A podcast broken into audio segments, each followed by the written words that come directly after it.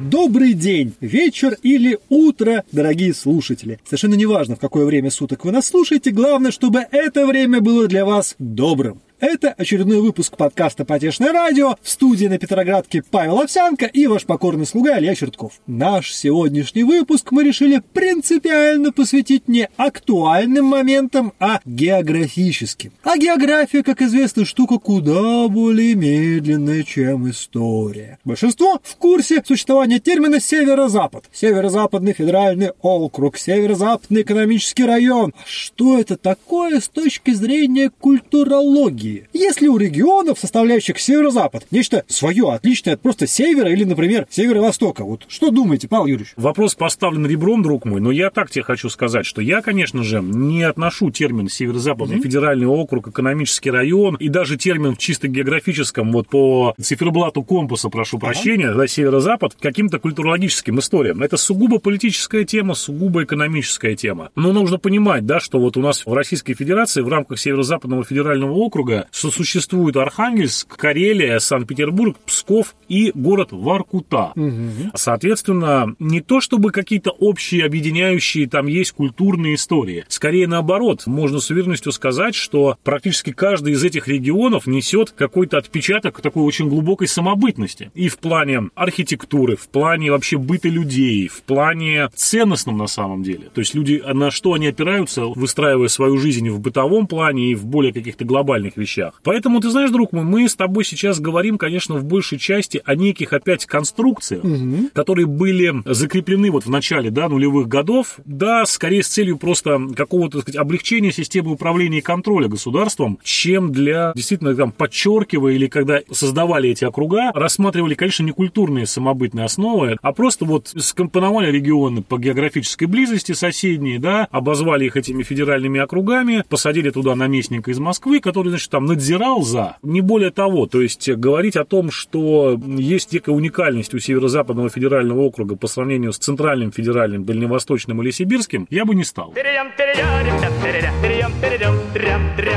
Ну, вот если вот в историю углубляться, в принципе, первая такая попытка, что называется, собрать северо-запад, это Петербургская губерния, собственно говоря. Ингерманландская губерния. Ну, 1711 год, да. губерния, да, это достаточно большое было с точки зрения масштабов административно-территориальная единица. Потом в ходе последующих реформ она дробилась на все более-более мелкие. При этом снова северо-запад, как некую такую общность, попытались сделать, опять же, нашу любимые в кавычках большевики, сделав северо-западную коммуну, которая в принципе более-менее совпадала в границах с нынешним северо-западным федеральным округом. Но такой интересный момент, если вот мы говорим про экономику. В советское время, вот э, в последней итерации экономических округов, экономического планирования Советского mm-hmm. Союза, ну, в частности РСФСР, были два округа. Северо-западный экономический район и Северный экономический район. То есть тот же самый Архангельск, Коми, они относились к северу, там mm-hmm. были северные надбавки, такая типичная советская северная экономика, а вот северо-запад это был Ленинград, Ленинградская область, это был Псков и Новгород. В принципе, в какой-то степени логично, но чем же тогда мотивировалось, скажем так, экономическое руководство Российской Федерации в 90-е годы, когда создали вот такой большой федеральный округ? В чем резон-то? Зачем Воркуту и Псков объединять в рамках... Ну вот видишь, ты заставляешь меня сейчас... Опять ругаться, да? Да, да, да, сомневаться в правильности и мудрости нашего конституционного строя, да? Ну, ну нет, это, да,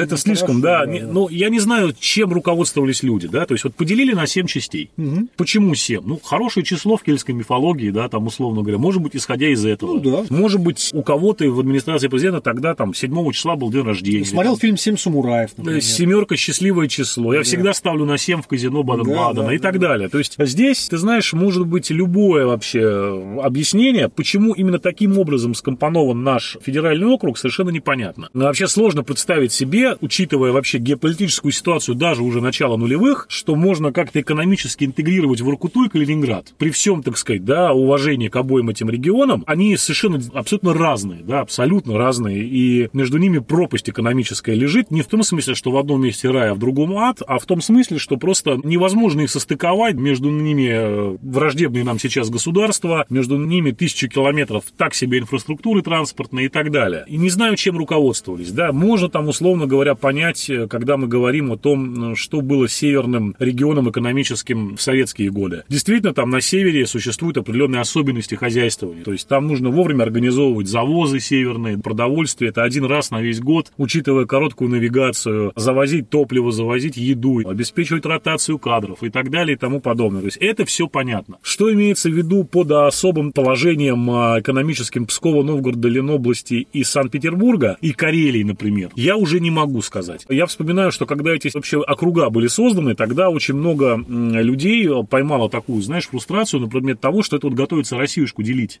на семь частей, и вот они готовят эти самые проклятые, значит, проклятущие регионы для того, чтобы развалить Отечество. Ну, как мы видим, за 20 лет развала Отечества, слава богу, не произошло. Отечество с тех пор так укрепилось. Полпредство, собственно говоря, мне кажется, в последние годы чуть потеряли свою такую вот крепкую хватку в зависимости от того, что было в начале нулевых, когда действительно это были такие, знаешь, передовые отряды бойцов с излишней, центра. с излишней федеративностью на местах, я бы так сказал. Сейчас уже, конечно, вертикаль власти, она одинаково распространена по всем регионам Российской Федерации, посему, может быть, такого большого смысла в полпредствах и нет. Но, повторюсь, я не смогу ответить тебе на вопрос, зачем это было сделано, для чего, почему, имеется в виду именно вот такая вот нарезка. Не уверен, что нет никаких именно культурных обоснований определения Северо-Западного округа ну, как... Ну, хорошо, есть же транспортная связность. У нас вся Россия, она через Москву сообщается, а вот весь Северо-Запад, это, что называется, Воркуты и Мурманск до, ну, меньше степени Калининграда, но точно там до Пскова и Новгорода, он сообщается через Петербург. Петербург – крупнейший железнодорожный логистический узел Северо-Запада. А Может быть, такая логика. Ты знаешь, я тебе так скажу, что по поводу транспортной связанности на Северо-Западе я бы с тобой очень сильно поспорил. Потому что даже, например, в Ленинградской области прямой дороги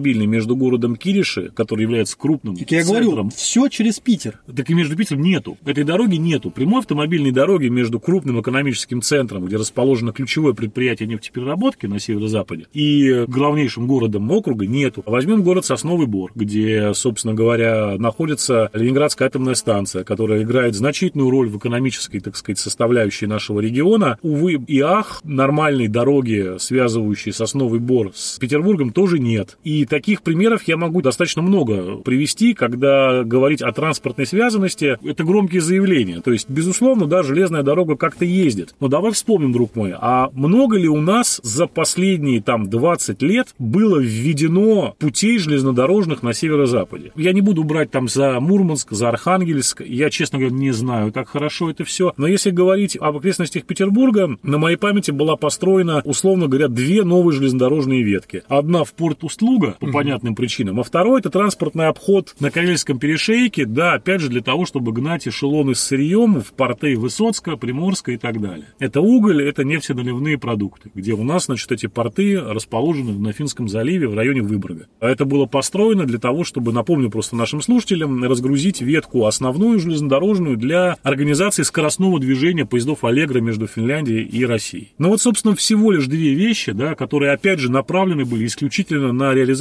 экспортного потенциала нашей экономики. Молчу про то, есть ли у нас другой. Соответственно, внутренняя связанность повысилась ли от этого? Да нет, конечно. Есть целый ряд системных проблем, которые пытается решать у нас РЖД, там, вводя по разным направлениям поезда «Ласточки» для ускорения передвижения. Но это не строительство новых железнодорожных путей. А более того, могу тебе сказать, что есть, наоборот, такие районы, где транспортная связанность существенно понизилась за последние годы, где электрички, дизеля, там неважно что, автобусы были отменены, и э, добраться до каких-то мест внутри федерального округа стало намного-намного труднее.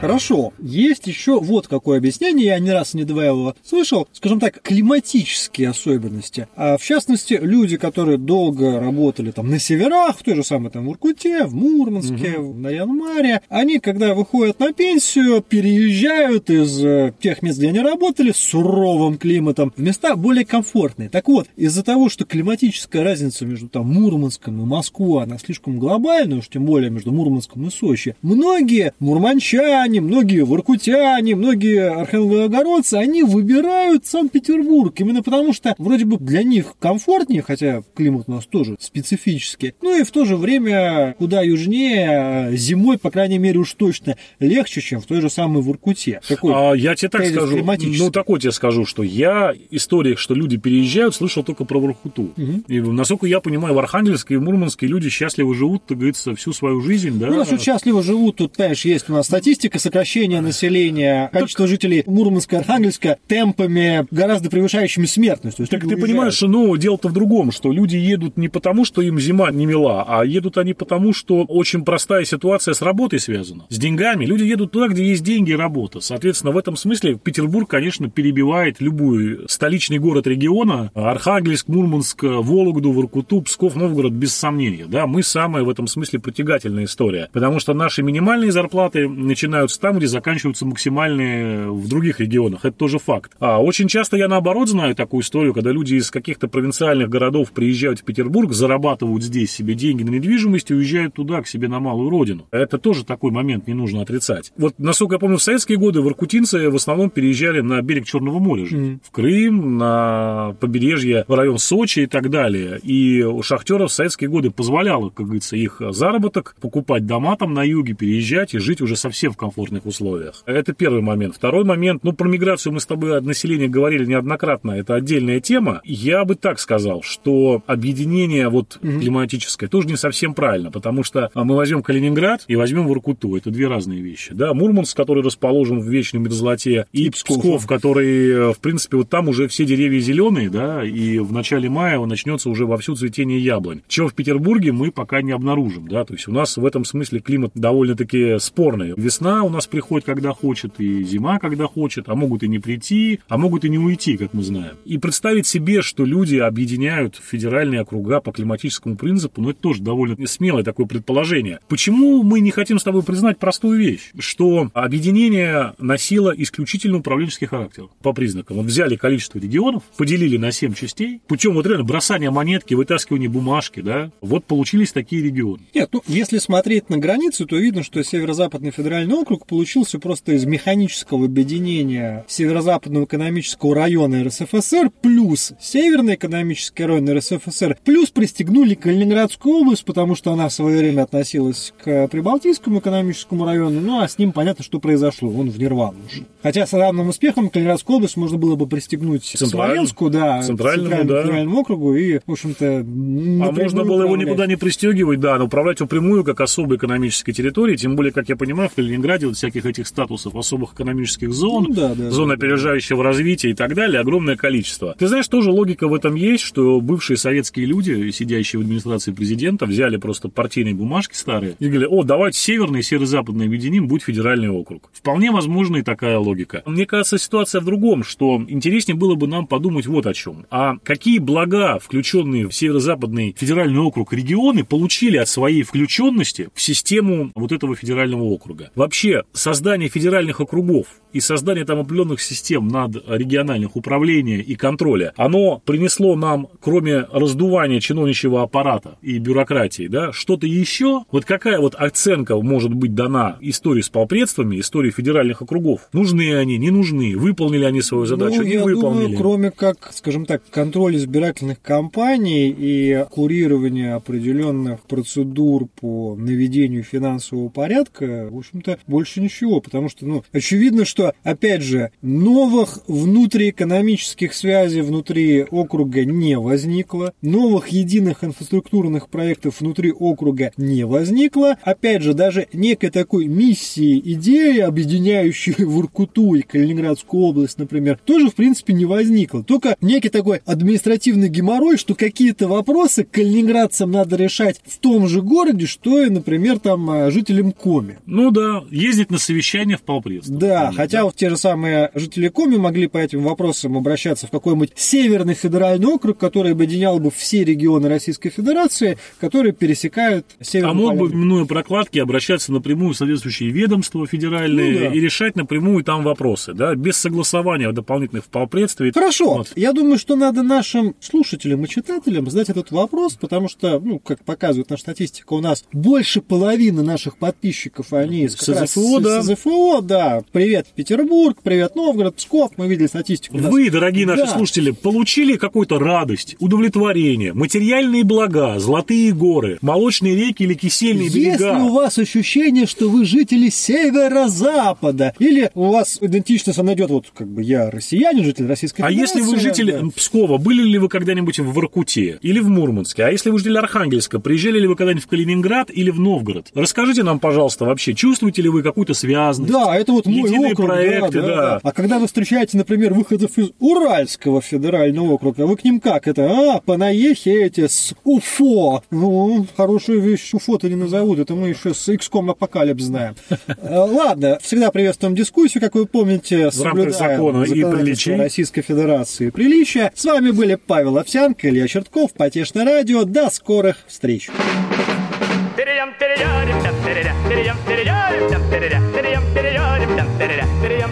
Thank you.